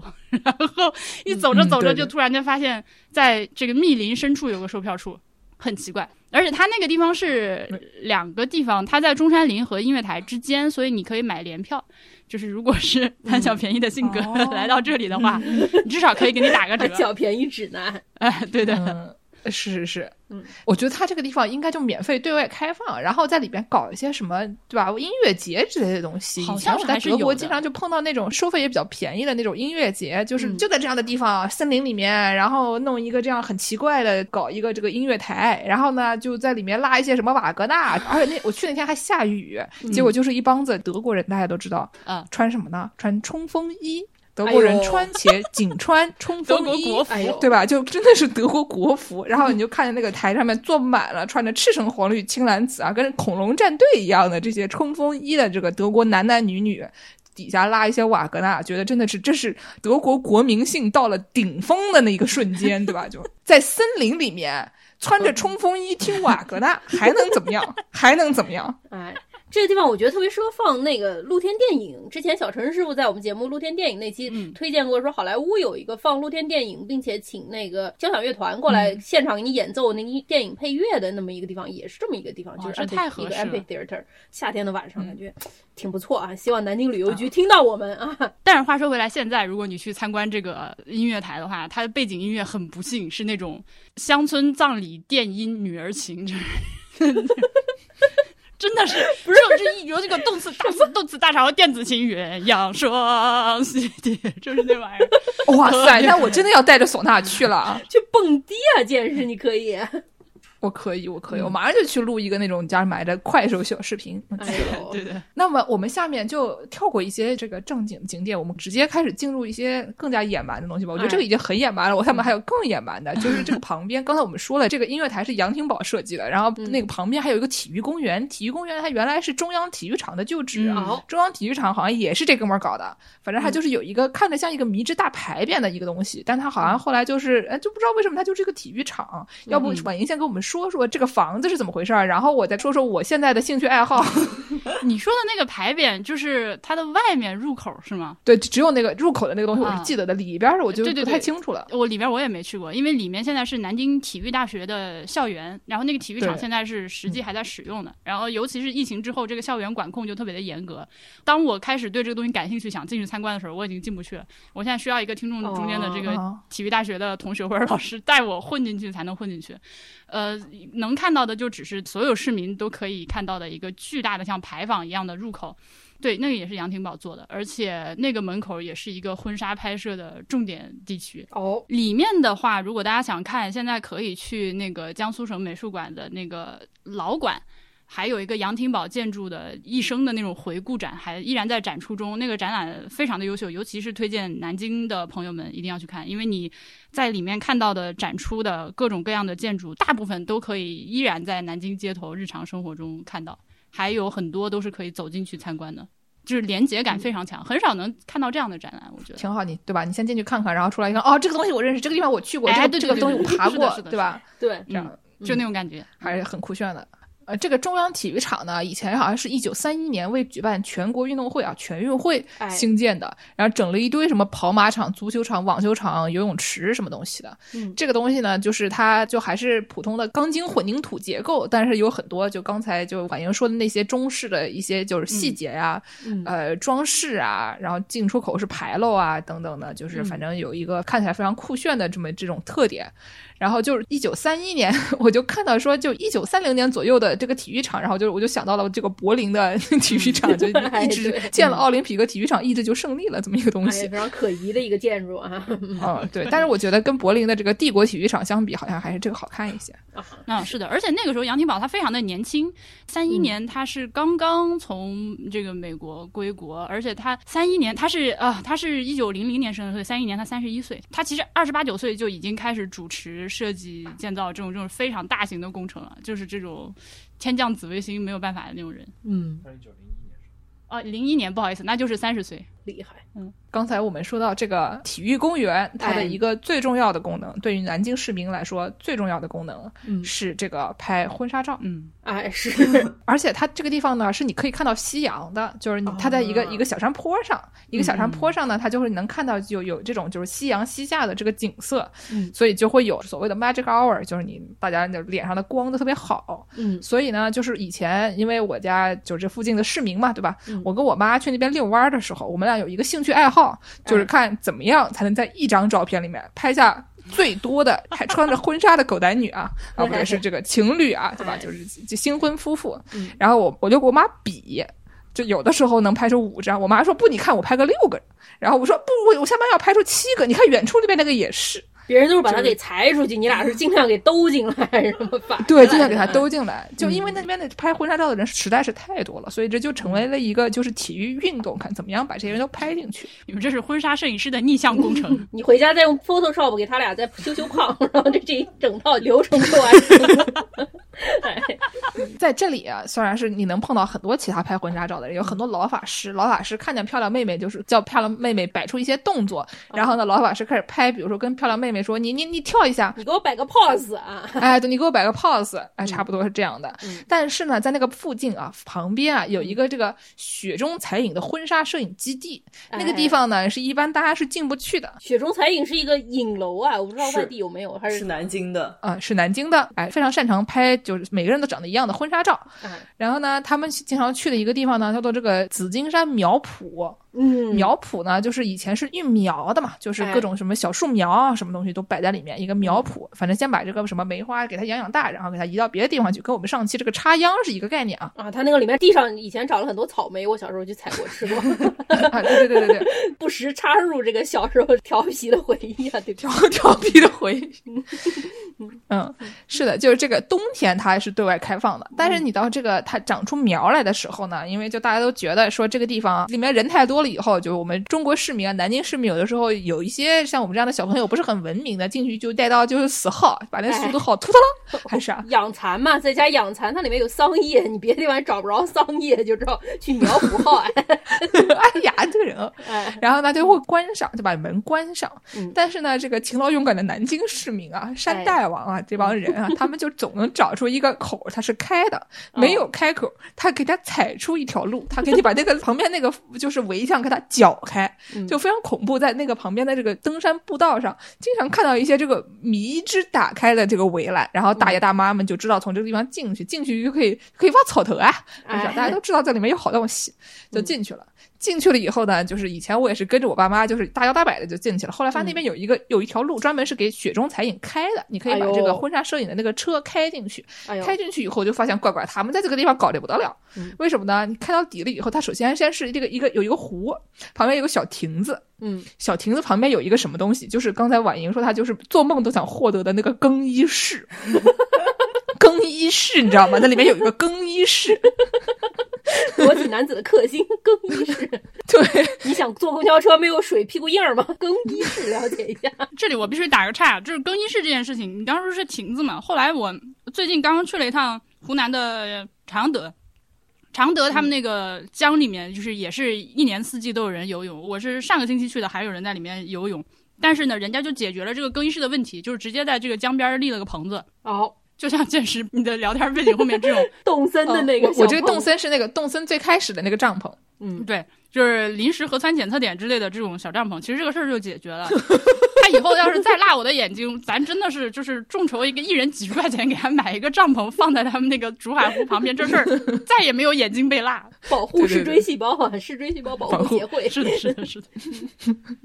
然后呢，它那个旁边啊，先是有这个更衣室吧，然后有个湖，嗯旁边呢就有一个那种迷之有点北欧风味的小亭子，也不知道是什么北欧风，反正是一个那种木头的小房子。然后呢，它在这个里边呢，就是有一些那种非常网红、非常小红书的那种，有一个小钢琴，但那也不是一个正儿八经钢琴，像一个玩具钢琴一样。因为曾经那个门的它是两片玻璃，然后这个玻璃有一天不知道被什么就后老鬼给它碎了，所以呢我就走进去了。走进去了以后呢，发现它就是有什么那种假的树，然后有这个小椅子，哦然后有这个小钢琴，有一个小的那种就是写字台一样的东西，反正就都那种非常小红书、非常网红的那些装潢吧。嗯进去就是感觉很出片的这么样的一个地方。哦，旁边就有树和湖嘛，反正还挺好看的。嗯，这个东西完了以后呢，就你继续往前走，就出现了一个那种非常刺客信条的一块地，就中间有一个那种古怎么说，反正欧式那种古代的那种喷泉儿。啊，就那个喷泉，它是废弃的，它就摆在那里，然后有有一个台子，然后有那种非常欧式的那种铁艺的呃围栏，哦，就就很奇怪，就是这个地方旁边还有一个什么，就是你就万万没想到，就是那种上个个世纪可能七八十年代流行的那种大众的那种小巴士。啊啊啊！就那个大家去乡村躺平对对对那种一个小巴一个小巴士有点像甲壳虫一样的那种形状，但大对对对，圆圆乎乎的。到时候我们可以在公众号里面给大家放一些这些照片啊。嗯就是你上去一看，就会发现它它只是一个皮儿，就是这个嗯车就已经废弃了不知道多少年了，感觉就是一个一个破皮儿。然后他就给它带它刷一刷，刷一刷，刷成有的时候刷成粉红色，有的时候刷成蓝色，看你这个婚纱摄影需要，就在背景里面使用。结果呢，就是你在这个不管是春天。还是夏天，还是秋天进去的时候，总有一些人在里面拍照，然后这边就会根据他们的需要种不同的花儿。哎呀，那个湖边上另外一头还有一个小教堂，也是差不多这种三角形的，就里边是那种就是我们心目中想象那种纯纯的一个小教堂的那个形状，但它不是真的教堂，就是那种你进去了以后只有两排座，上面有一个你牧师可以站的那种祭坛一样的东西，结婚的人可以往上面一站，然后问你说你你要跟他结婚不？然后这女的说我偏不，就是这么一个。对对对，这么一个一个小台子，背景是一个湖，挺好看看的，感觉就是，呃，我觉得他们对标的大概是一个清景泽吧，就是大家想象一下，大概清景泽的那种，就是 就非常非常低配，非常非常低配，因为清景泽的那个教堂还是挺好看的，这个就是以这这什么样儿，对吧？嗯，反正它也是背景，就是刚才我讲到说这里面种了很多花儿嘛，我就上网一搜，说这里面苗圃里面都有什么花，它里面有这个梅花、桃花、二月兰、油菜花、美人蕉、哎石蒜，石蒜就是那个彼岸花那个 就做成团的那个，啊，对，可以做成毒团子，然后你的健康值减二十啊，什么 向日葵、马鞭草、格桑花、月季，什么都有。所以就是刚才我们说的这个有一个喷泉的这块地方的后面，它就是一片这个花，有的时候会改，会有不同的东西。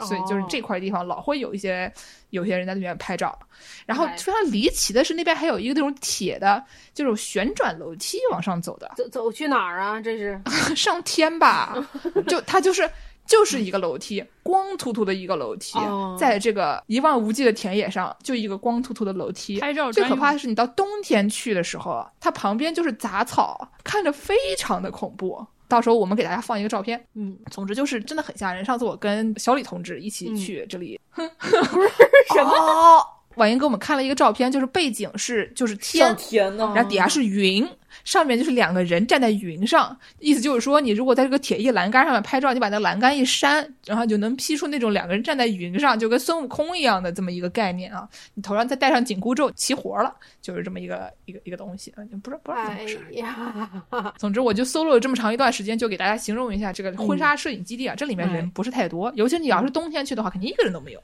里面就只有一些挖野菜的老太太。冬天哪有野菜？哎，真的有人在里面挖。说到挖野菜这个违法乱纪，就，哎，我们这期节目就是要教大家干各种坏事儿。我们家后面这个上山的路有片巨大的竹林，然后基本上现在已经到时间了，会有人大白天的光天化日，就是背着一个袋子，然后带个小锄头，就是上去挖笋子。就那边有很多牌子说这个什么林木都是国家资源啊，什么这个违法犯罪，但是不到犯罪吧，是违法了，但是还是每一天都会有很多老头老太，而且是我赶不上，就是这个新鲜的赶不上热的，就是因为它那个笋好像要早上就刚冒出来出头的那个新笋是最好的，所以、哦对我去挖就不太行。你也你也去挖过，听这口气我想试试，啊，成为南京市民的必经之路。你这哎，对的，对的，对的，就是薅一下 山上的羊毛。说到这个挖笋啊，我刚到上海的时候，家附近的一个也是很市中心的这种小公园，嗯然后我就进去溜达，我溜达溜达着就发现说，我中国的这些公园也太野蛮了，上面就是里边又有一些竹林嘛，然后那竹林旁边就有一围栏，那围栏上面就写着说禁止挖笋，哎呦，就是到处都写着禁止挖笋，我就想说，就是你在上海的市中心的公园里面，就就真的就是这么舔着脸，你看着周围多少摄像头嘛，就，嗯然后就是这里面这个不能挖笋的这个牌子也多的让人不知道该说什么好，就想说。这是谁有毛病啊？但是现在一听，可能真的还是有很多人挖笋啊，说不定上海也有不少。对我们这江浙沪朋友们，这挖野菜的这个习俗不仅在咱们江浙沪啊，我最近搬来多伦多，我最近跟多伦多一个朋友吃饭，他跟我说，多伦多本地，如果你加对了群，还有江浙沪的网友带你去多伦多的山上挖荠菜，跟你说马兰头什么的，在多伦多也并不是没有，你只要跟对了人，也是可以挖得到的，太厉害了。马兰头好吃的，好吃好吃好吃，嗯。哎，嗯。我最后再给大家说一个苗圃的奇怪的故事啊，就是前段时间这个过年前有一天呢，我的事干，然后我就拉了我妈一起去这里面遛弯儿，就你遛到音乐台的那天，嗯。然后呢，就是进了这个苗圃以后啊，就听到里面有人在好像在唱歌，啊，然后我妈就饶有兴致的往那边走，嗯，走过去了以后，就发现就刚才那个更衣室旁边那个小亭子里面嗯。啊，就有一个大哥和他几个朋友，那个大哥带了一个那种非常大的，就是感觉是那种卖艺用的那种很大的音箱，你知道吧？哎就是有的时候有街头歌手的那种盲人。卖艺，嗯。然后唱你是我的眼，喂，半天不说话，一张 嘴就这么恶毒，我服了。不是真是呀一个。嗯，是是是，确实是的。嗯，然后呢，就是这大哥他就带着一个这样的东西，然后他就放着一些动次大次的歌曲的背景音乐，然后他就在那边唱歌，他的朋友们就一边拍这个，呃，怎么说，应该是抖音或者快手的小视频，一边给他哦呐喊助威叫好，嗯就在这个前面，就很奇怪了。然后呢，你知道他不光是他唱的还可以，嗯但是他就是在这个两首歌之间的这个就是串场词啊，嗯是更加的野蛮，啊对吧？他就对着湖说啊，江苏的朋友你们好，然后说给各位安徽的父老乡亲们拜年了，也没错等等，，就说一些 湖里的那些什么小鱼啊，什么周围的鸽子，什么，你说他不是江苏的朋友们吗？他们也是，对吧？没错，就你说他不是安徽的朋友们吗？他们也是，对对对是南京的鸟，对吧？他就是安徽的，对啊、所以就是这里既是江苏也是安徽，没问题。嗯但是就这大哥就对着湖就说这些话，我觉得他应该意思是说跟这个屏幕里面的什么抖音或者快手或者小红书的朋友们就是说，哎是是。但是就是在我们当场经过的时候，我们就有一种啊。甚至想要自己也试一下的心情。对，然后当时我妈一拍大腿，我妈就说：“你怎么不晓得把你的唢呐带过来呢？”我妈说：“你要是也跟他一起，他唱着唱着，你吹着唢呐上去，那你不就红了吗红上快手还简直，？”是啊，所以我当时真的是很后悔啊！我当时就想冲回家拿着唢呐回来看看他还在不在啊！哎但，是唉，对吧？所以下次如果将来还能再碰到他的话，我一定要记得带着唢呐。嗯，就苗圃就说到这里。都是一些什么样的景点？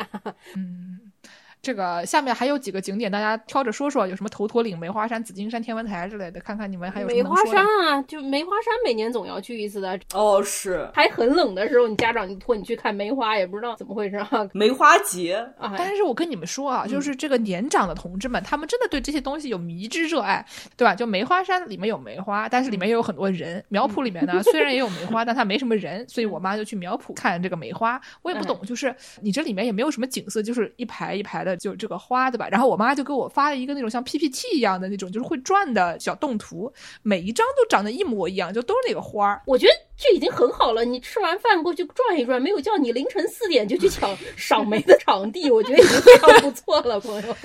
不就就我我我知道，就是对吧？这个事情我们都知道，但是就你每张照片就拍那个近景的那个花啊，这是一朵花，哎，这也是一朵花、哎啊，这是两棵花的树，对吧？你也不把人放进去，或者什么搞一些其他的东西，就是单纯的拍一个这个花的九宫格这样的行为哦，我发现是在年长一些的朋友中间是非常常见的，就是大家的亲戚们都会发一些这样的图，用来做头像好，是就来做头像。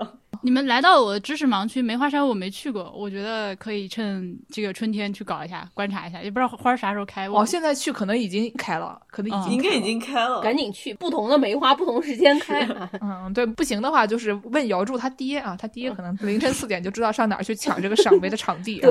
梅花山花开了吗肯定开了，肯定开了。我我上次去的时候就开了，所以应该开了，？OK，那么梅花山有门票吗？有有的啊，哇，好贵啊，要七十块钱，那健身肯定不去。电视不是去过了吗？没有啊，我不去的，我都是从那个缝儿里面钻进去去哦苗圃的，开什么玩笑？哦，但它包含在明孝陵里面了。哦嗯但梅花山真的还挺漂亮，它那个梅花植的挺密的。五点以后去啊，五点以后还有半个小时，对吧？天黑以后还有半个小时。抓紧时间，今天去不成，明天再去啊。是的，但是我觉得我不能再摆在这个里边，就是什么灵谷寺啊，什么这个体育公园啊那边的这个免费停车点，在节目里面告诉大家，不然的话以后我就没得停了，对吧？就是其实这个个山里边不仅有免费的旅游景点，还有免费停车点啊，所以就是我每次去都不花钱。重大但是呢，消息就是这些这是点我要是暴露的话，因为它停不了几辆，所以就反正暴露了，我以后就没得停了。所以小肚鸡肠的我决定不暴露啊。哎呀，我的妈呀！就是本身这个听众群就不广啊，我跟你说。哎，但你提到灵谷寺，灵谷寺是很好的。虽然外地的朋友们可能不太听说过、不太了解，但是灵谷寺是，如果我有朋友来的话，我一般会优先带他们去灵谷寺。哦，为什么呀？呃，个人很喜欢吧，它那个里面人也不多，环境又好，那无梁殿嗯非常的帅气。后面还有个塔可以爬一爬，爬上塔之后，你可以一眼望见，你可以望见天文台，可以望见那个孝陵，还可以望见中山陵。嗯，然后里面还有一个，我是最近参观了那个杨廷宝的展览，才知道原来灵谷寺里面还有谭延闿的墓。我大概去了能有五六次灵谷寺吧，从来没有去过谭延闿的墓，所以说明还是有一些东西待挖掘。而且，呃，你呃，还有一个，啊我这个你们你们刚刚那个插话我插不进去，太密了。有一个灵谷寺，灵谷寺和孝陵里面都有很多那个石蒜，就那个彼岸花，也是好多人哦去跟那个花合影，他可能不认识，不知道那个花啥意思。殊不知就吃了毒团子。毒团子，我马上就给大家解释啊，这些事情都是正好都能连到我获得的其他的重要知识。我们有一个朋友，他是南京人，然后呢写小说的，也还顺便就是卖一些这种相关什么古玩啊之类的这些东西，所以他有很多这种很奇怪的都市传说一样的知识。哦所以呢，等会儿给大家说。但是我们现在讲这个灵谷寺，它据说是会闹鬼的，因为它有这个无梁殿。无梁殿呢，据说好像是从风水上来讲，因为它中没有中间这个大梁嘛，嗯所以就风水上来讲，说是一个好像不太吉利的一个东西，哦说这种结构在风水上说是阴宅。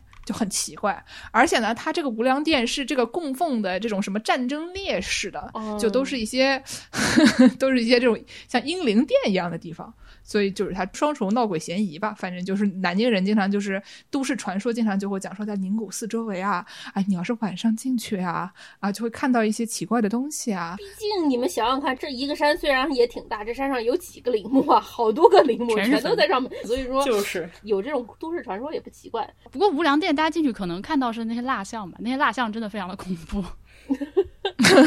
他一开始应该是供的是无量寿佛，哎，呃，然后也是因为无良，就是后面改成无良殿。然后你现在进去之后，那个佛龛上那些佛像早就已经没有了，是那个国民革命烈士之灵位、啊。对，什么国民革命军阵亡将士公墓，哎，还有中华民国国歌和那个国父遗嘱。然后前面那个哦牌坊上哦还有那种嗯就是青天白日的那个纪念忠魂的那个牌坊，居然就这些东西，反正文革没毁，我也是还挺佩服的。嗯找不到，我们都找不到。对有可能。你绕到那个神龛后面那面墙上都是那个就是烈士英名吧，就是啊，阵亡将士名单，对写的很清楚，对对，说是写了三万三千两百二十四个人的很多人。对，真的，一整面巨大的墙。嗯然后它以前无梁殿上面还是有一个木结构的大顶的，但现在已经没有了，上面就是、好像是没有了。哎、我我我对这句话不负责任，我我记得我去看的时候没看着。但是我前几年第一前两次去这个无量殿的时候，它里面还摆着这个辛亥革命名人蜡像馆，就特别阴间。哦，对对对对对，有的。但是，一九年还是二零年的时候，这些东西已经全部都拆掉了，非常好。所以现在是一个参观无量殿非常好的时机。你进去之后，就是能看到它所有原始的那个砖石的结构暴露在外面。挺好你。要是胆子够大，这个地方也可以拍婚纱照，它里面构图很漂亮。胆子够大，一看婚纱照里面除了我们俩，还有好多人啊，三万三千多人。热闹着呢。刚才婉莹说到这个彼岸花，我们不是说这个里面闹鬼吗？嗯，就是整个灵谷寺这块地方都很阴森的，就是它里面那个玄奘纪念堂里面供奉着玄奘法师的坐像，然后像前还有一个玄奘法师顶骨纪念塔，然后这里面有哎玄奘顶骨舍利，嗯大概就是这么一个东西。所以就是这个塔长得呢有点像那个传说中的大报恩寺，大报恩寺里面也是放舍利的，所以就是给人一个一看着好像这玩意儿就是有点像是这种类型的东西。总之，普通人可能看的觉得也挺阴森的吧。嗯总之就这块地方有很多这个阴森的故事，很多就是都市传说。但是是有一个什么好像不是都市传说呢？就是这个刚才说这个彼岸花，就是说紫金山，因为众所周知是一个风水宝地，对吧？嗯而且它地方很大，所以就是你这护林员可能也不知道里面发生了什么东西，就是因为它实在太大了。所以呢，哎如果你老了啊，这个年纪也很大了啊，他去世了，你就把他的这个骨灰啊埋在这个风水宝地紫金山里面的话呢，不是，就好像是一个很多人就是他们很向往的一个事情。是不是很热闹？对对吧？很热闹本。来有三千人，你姥姥去了三千零一人是吗？好像说这个好像是三万呢。每天晚上蹦大迪，哎，对，反正就是南京人啊，好像就据说，我就我那朋友跟我说，很喜欢把这个姥姥的骨灰就是埋到这个紫金山里边去。哎呀，然后呢，但是呢，这个事情是一旦被发现，他是要罚款的。罚什么？呢？就是说，你不能你姥姥在里面，欧姥姥也在里面，大家的姥姥都在里面。哎，这个事情我本来想要 confess 一下，被你说要罚款，我又不敢说了。你你也干过这个事儿吗？不会吧？我干过这个事儿，但不是我姥姥，我姥姥还健在。我干的是，我我们家大概四五年前，四五年前捡了一只小猫，没养着一个月，它挂了。哎呦，虽然没有养到一个月，但是我们当时已经对它有深厚的感情，就是琢磨着要给它找个好地方葬了。哦，啊，白天还出去踩了点，在紫金山上看了看，就哪里比较合适，然后就找到一个一个嗯。湖畔，对，然后半夜的时候，两个人就就是狗狗狗嗖嗖的带着小猫的尸体，然后带了一个小铁锹在那儿薅洞，把它埋在了那里。现在经过那个附近，每次都会还要去瞻仰一下。哦，嗯但是你这个是在湖边上，对吧？就是这个东西是很好找的。对，有的人呢，他不埋在湖边上，不太好找的地方。然后呢，人可能就是要你要埋的东西多一点，还是不知道怎么回事吧？埋个小猫挖一个小坑嘛，你埋个人，这个我估计是土方量不小。骨灰啊，骨灰咱们啊，可以先烧一下再买嘛。对对对，他们一般都是买骨灰啊。嗯然后呢，又怕被罚款，怎么办呢？他们就在林子里面啊，找一个地方给它埋进去了以后，在上面种上彼岸花。所以说，刚才婉莹说的那个看到很多彼岸花，不知道为什么的东西，现在就知道为什么了，因为底下对吧都在蹦大堤呢。这这都是都市传说啊，朋友们，你们不要真的去挖啊！我跟你们说，不不不要，千万不要去挖，不要去不要去挖。但是如果你又看见彼岸一个林子里面有很多彼岸花，而且有人在烧黄纸的话，你不要觉得很奇怪，你就想一想当年听过的啊姥姥们录的那期节目，你就知道为什么了。哎呀，这都是什么事儿啊？谁在紫金山上烧黄纸？我跟你说，南京的人们全都抓起来，抓起来！孙家的人和朱家的人啊，没错、啊，南京市民十不准，我跟你们说，现在南京市民有又有新的不准了，不准裸泳啊，嗯不准在紫金山里面挖洞埋姥姥不准挖野菜。啊！对对对对对，你们你们刚说到那个灵谷寺那边阴气重，我前段时间跟一个老师提起灵谷寺灵谷塔的时候，他啪给我甩过来一个链接。六四年的时候，当时的南京博物院的院长。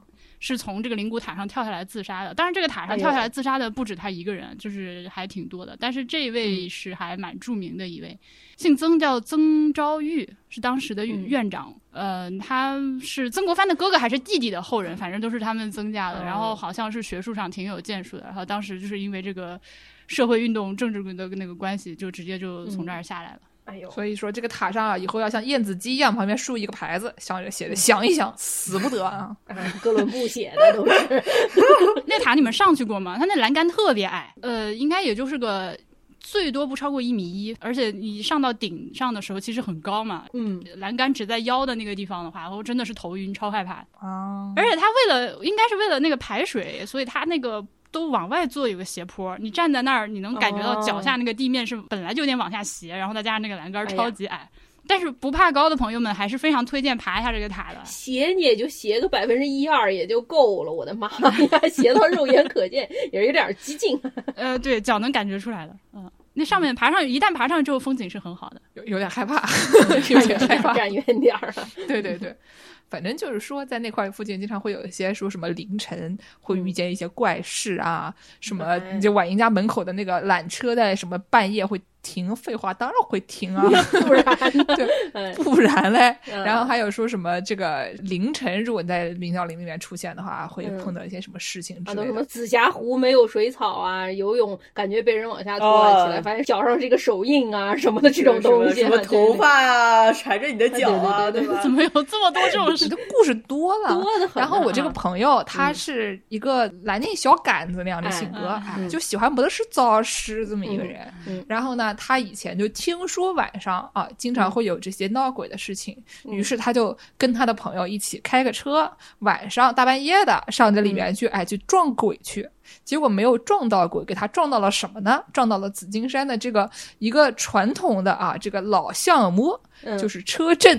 哎呀，我以为撞到了狼呢，毕竟紫金山对这个都对对对对市传说狼有狼也是一个常年的都市传说啊。是，就遇到了不是狼啊，遇到了一些这个生龙活虎另外一种狼啊，嗯，对，然后呢，他就说，就远处就看到这个车在动，哎呦，于是他们就觉得很好笑，于是就开着大灯过去，感觉好像要去去抓人家，就开着大灯过去，把人家吓到了以后就走了，结果车顶上面有个白衣服的人站在车顶上，是不是？啊抱着一只狼啊。对对对，总之就是听说了这些都市传说以后，觉得这个明孝陵顶上这个市民娱乐活动真的很多。从早到晚的，早上起来可以抽鞭子，对吧？早上起来，我们可以先复盘一下这些南京市民在明孝陵里面都干嘛。首先，早上四点钟去抢赏梅的场地，对吧？对，紫金山上面啊。然后呢，开始挖那新笋，嗯？哎，然后挖完新笋以后呢，差不多去白马公园抽鞭子。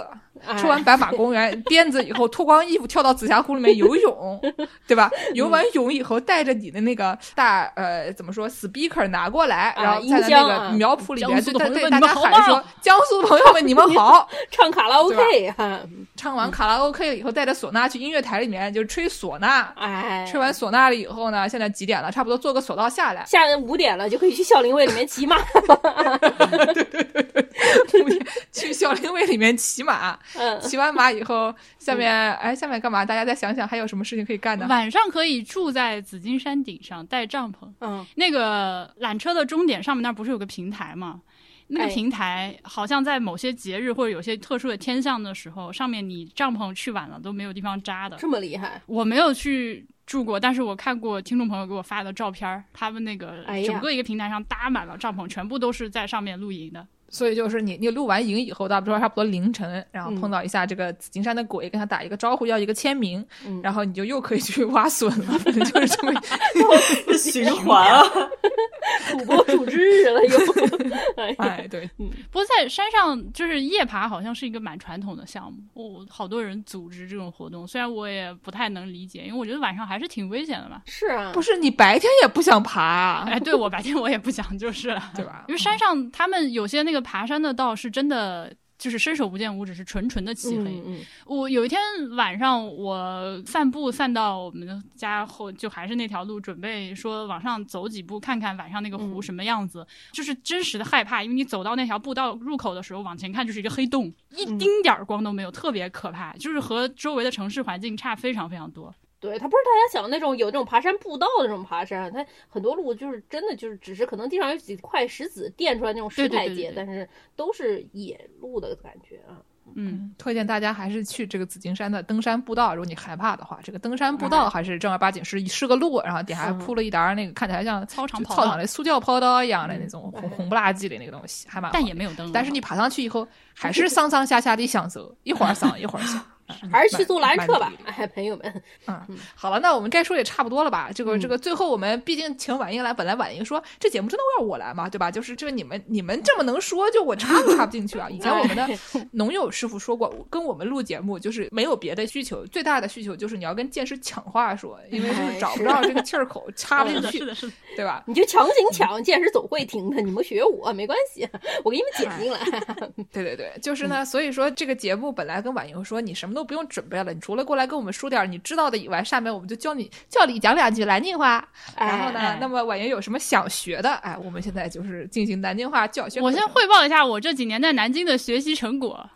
嗯，就是可能一共也没有几句啊。我自从学嗯会开车之后，学会了一句南京路怒路怒的话是“走哎得”，还 时不准，对吧？已经破坏了南京市民食不准。以下内容就已经都是南京识不准的内容了啊，各位就带孩子的朋友们就不要公放了啊，自己听听就哎，我再教你一句路怒症啊！如果有人挤到你前面啊，南京人就爱说“抢死啊”，就你抢着去死啊！抢死啊！中间有个字被吞音了是吧？好，南京话叫很急的那种人就叫抢死。啊原来是还有什么？么？哎，我忙来。忙来忙来，哎，忙来忙来的意思就是我差不多刷上牙了啊！对对对，忙糟嘞，嗯，对出门了。对对对对对到你，家门口了。还在打车啊。呃，我的乖乖，我的个乖乖，我的个乖乖，对。嗯，那那我们要不教你一个古早绕口令儿，就是这个零五零六年的挤公交的中间的那一段 rap 啊，挤公交刷月票，刷不上的要迟到，包含好钱抓牢，锅子掉了满地跑。我挤了二点半，你猜他讲句什么话？哎，刷卡太快，轻松刷；刷卡太快，轻松刷。你们俩还会啊？不会，不是朋友，你这个其实人家还不会走呢，你叫人 跑是吗？飞起来了已经是。你不要急啊！我的意思就是说，就因为这个很快嘛，对吧？我们一句一句的就会讲个三句，是吧？挤公交刷月票，挤不上的要迟到，还可以啊。我觉得这个可以吧？挤吧，嗯，挤吧，挤吧你。先试一下。啊，挤公交，来来来，婉莹跟我一起念：挤公交刷月票。挤公交，刷月票，哎，蛮好的，蛮好的。刷不上的要迟到。挤不上的要迟到，哦，挤不上的要迟到。挤不上的要迟到，挤不上的要迟到。挤不上的还是有卷舌音的，对吧？没有卷舌，挤不上。上，啊、挤不上的要迟到，报看好，钱抓牢。包看好，钱抓牢，这也是平舌音，钱抓牢。啊，钱抓牢，钩子掉的满地跑。什么玩意儿满地跑钩子就是那个零钱的那个，啊？怎么说？一角钱那个角钢镚儿，钢镚儿，他们叫它钩子。叫领钩子，嗯，哎，领钩子。钩子掉的啥玩意儿？钩子掉了满地找。钩子掉了满地找，啊，对，钩子掉了满地找，不是满地跑。钩子掉了满地找，嗯，对吧？嗯就是零钱掉在地上，你在地上抠，还摸到处找摸索索的。嗯钩子掉了满地找。我记了二点半，你猜他讲句什么话？我记了二点半的什么？你猜他讲句什么话？你猜他讲句什么话？哎，这就有点难。你猜他讲句什么话？哎，你猜他讲句什么话？最后呢，就到了 punch line 了，对吧？刷卡太快，请重刷。刷卡太……哎，这个和普通话没有什么太大区别，我感觉。嗯刷卡太快，请重刷；刷卡太快，请重刷，刷卡太快，请重刷；请重刷。就是刷卡太快，请重刷。嗯，刷卡太快，请重刷。哎，这个听播客的朋友看不见，现在剑师在用手在给我画这个音高。日语的那个，对对对，音高。对对对。就是这个请重的这个地方呢是要低下来的。对对对啊，但是呢，在这个刷的时候又会高上去，刷卡太快，轻松刷，哎，这样的刷卡太快，请重刷。哎，对对对对，哎对。非常好，非常好。然后我们把它给你剪一剪，你就可以成为 rap 明是 rap 之星。的片尾，哦，最后给大家介绍一下这个事情是怎么回事啊？可能对于现代人来说，就不晓得这整件事情都是为什么要发生，对吧？说以前挤公交车你是要投币的啊啊，没想到吧？要投币，或者你可以刷那个公交卡，月票叫做要刷月票。然后呢，你上去了以后呢，你要不投币，要不刷月票。所以呢，你要是投币的话，你要先把钱抓牢，你不要掉的满地的。哎，你的两块钱对吧？你要是坐那个带空调的那两块钱对吧？你你就高级公交，真是高级公交。高级公交车，然后呢，你带的全是一毛一毛的，然后你上车我的抓吧，挂掉的满地的，然后旁边的人就看了一眼，哎呦，这，小杆子，因为还在挤呢，对吧？司机也很急的，南京的司机都是互相抢着跑的，两个十三路公交车要比谁先开到的。你要是不赶紧刷的话，这个事情他忙落后了，很生气的。对对对，然后呢，就是司机还跟你讲说东东哎，往里走啊，里面看到了，然后他挤进去以后，发现他偏离的，后面挤的要死，像沙丁鱼罐头一样的。东东哎，东东哎！我最近听了一个特别好笑英语的一个词儿，有人把这个沙丁鱼罐头这个 sardine 作为一个动词儿来使用，说 I sardine my way onto a bus 这样的感觉。哦，挺好，挺好。就是一个东东东东哎，东东东哎！把堵门口。你要是不投币的话，你刷卡对吧？对对对你好不容易你上去挤挤挤挤，总算挤到了那个读卡机前面了，然后你就刷了一下。结果他他跟你讲刷卡太快，请重刷；刷卡太快，请重刷。就是你刷太快，他没有记录下来，你还得再刷一次。他原本是这样：刷卡太快，请重请刷。重刷。哎，然后你多刷几次，他会刷刷刷刷刷，刷卡太快，请重刷。对，以前还有那种说什么低老年卡，啊，对，啊 低老年卡就这种对吧票，对，现在听说老年卡都会说什么您好之类的，啊就说的隐晦一点。哎，对对，是吧？你是这样。一看就没多大年纪的人刷一老年卡，六十岁就能拿老年卡了，六十岁还挺年轻的。对对对，所以就是说，现在还是有一些跟以前有一些改动，所以呢，各位新南京人和年轻的南京人可以听我们这个节目，也是说到底还是一这个媒体考古学啊，哎太阳宫可以游泳，怎么样？没想到吧？没想确到确实没有？想到。你知道太阳宫可以游泳吗？他摇头，不知道。你你再问问他，他知道太阳宫可以冲浪吗？太阳宫可以冲浪吗？他露出了跟我一模一样的表情。回头给你发两张照片啊。好的，好的，对对对对对，好，那我们今儿就差不多就到这儿。欢迎大家来南京，欢迎大家爬紫金山，欢迎大家体验紫金山上的众多的这个景点。嗯反正我在这好几年都还没有看完。我们刚刚真的只是提了。只能说是一小部分，还有非常非常多其他的可以看的东西。嗯紫金山上太丰富了。对，主要是我们其实都是一些基本上要不就是我们一六年的时候去参观的，要不就是不要钱的，我现在会去的地方，对吧？要不就是一些这个婉莹最近几年带着朋友去旅游的时候去过的地方。但是紫金山里面很多老头乐呢，就都都还没有没有参与呢，所以将来我们这个博物志什么线下这个组织活动的时候，可以悄咪咪的去挖笋，然后被逮住啊之类的，对吧？组织群众聚众挖笋还行。聚众做违法乱纪的事情啊，这是万万不行的。好的，我们结尾给大家放个什么歌儿？啊、对对对，婉莹说一个歌吧，哈，我们片尾要放歌的。给我们推荐一个。哎，完了！我现在脑中只有一句，因为你刚刚说的那个挤公交吗？不是挤公交，带着带着话筒在外面卖唱，在我脑中只有一首离 家的孩子流浪在外边。也可以啊，也可以啊。我们接着给大家放一个串烧，先放两句这个济公教的原版，然后呢再给大家放李家的孩子，哎呦，我的妈呀！就这么愉快的决定了啊！好，好，嗯，感谢大家收听，我们下期再见。大家下期再见。再见，拜。拜。挤公交、穿越车，起步上你要知道，包干好，钱赚好，工资掉了满地走。我去了二年半的在那讲句什么话？啊刷卡这块轻松刷，刷卡这块轻松刷。挤公交、穿越车，起步上你要知道，包干好，钱赚好，工资交了满地走。我骑了二年半的在那讲句什么话？刷卡那块轻松刷，刷卡那块轻松刷。来上一步往里走，贷款这别堵门口，动动哎，动动哎，你要动就动啊！我前面的站路动，后面的走路动，我不是孙悟空，我不会武功。你家的孩子流浪在外边，没有了好衣裳，也没有好烟，好不容易找份工作，辛勤把活干，心里头淌着泪，脸上流着汗。离家的孩子夜里又难眠。想起了远方的爹娘，泪流满面。春天已百花开，秋天落叶黄。冬天已下雪了，你千万别着凉。